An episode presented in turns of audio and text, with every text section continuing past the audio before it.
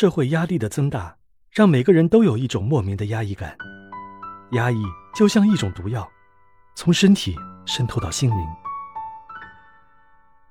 心理学家说，受到压抑的意识经常以一种扭曲的形态表现出来，话题内容与真正欲望竟完全不一致。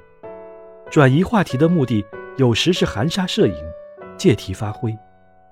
在这里，压抑的副作用得到最佳的诠释。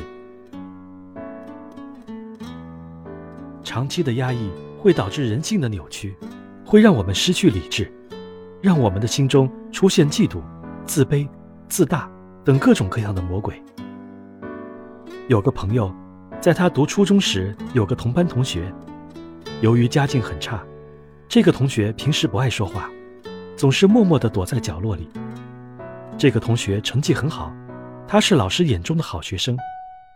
然而有一次，他在考试中发挥失常，与第一名失之交臂，竟痛哭起来。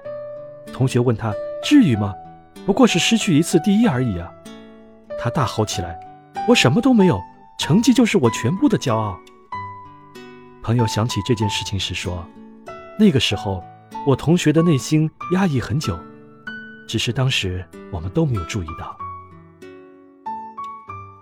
压抑的人如果不爆发，他人是很难了解的。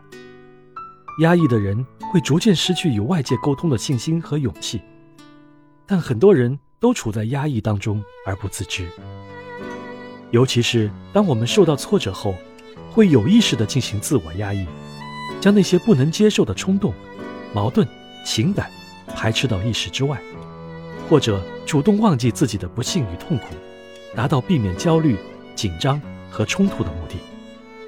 在某种程度上，这种做法可以缓解心理压力。但世间的任何事物都有两面性，有利必有弊。压抑过度，超过了意志控制力与心理忍受力，就可能出现心理失常，甚至可能出现心理疾病、人格变态。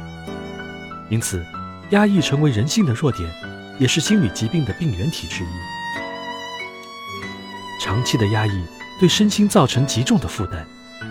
压抑的人总是以快乐绝缘。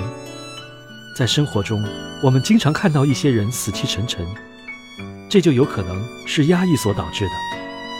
只有关注压抑，才能让我们走出困境，感受到阳光的耀眼和温暖。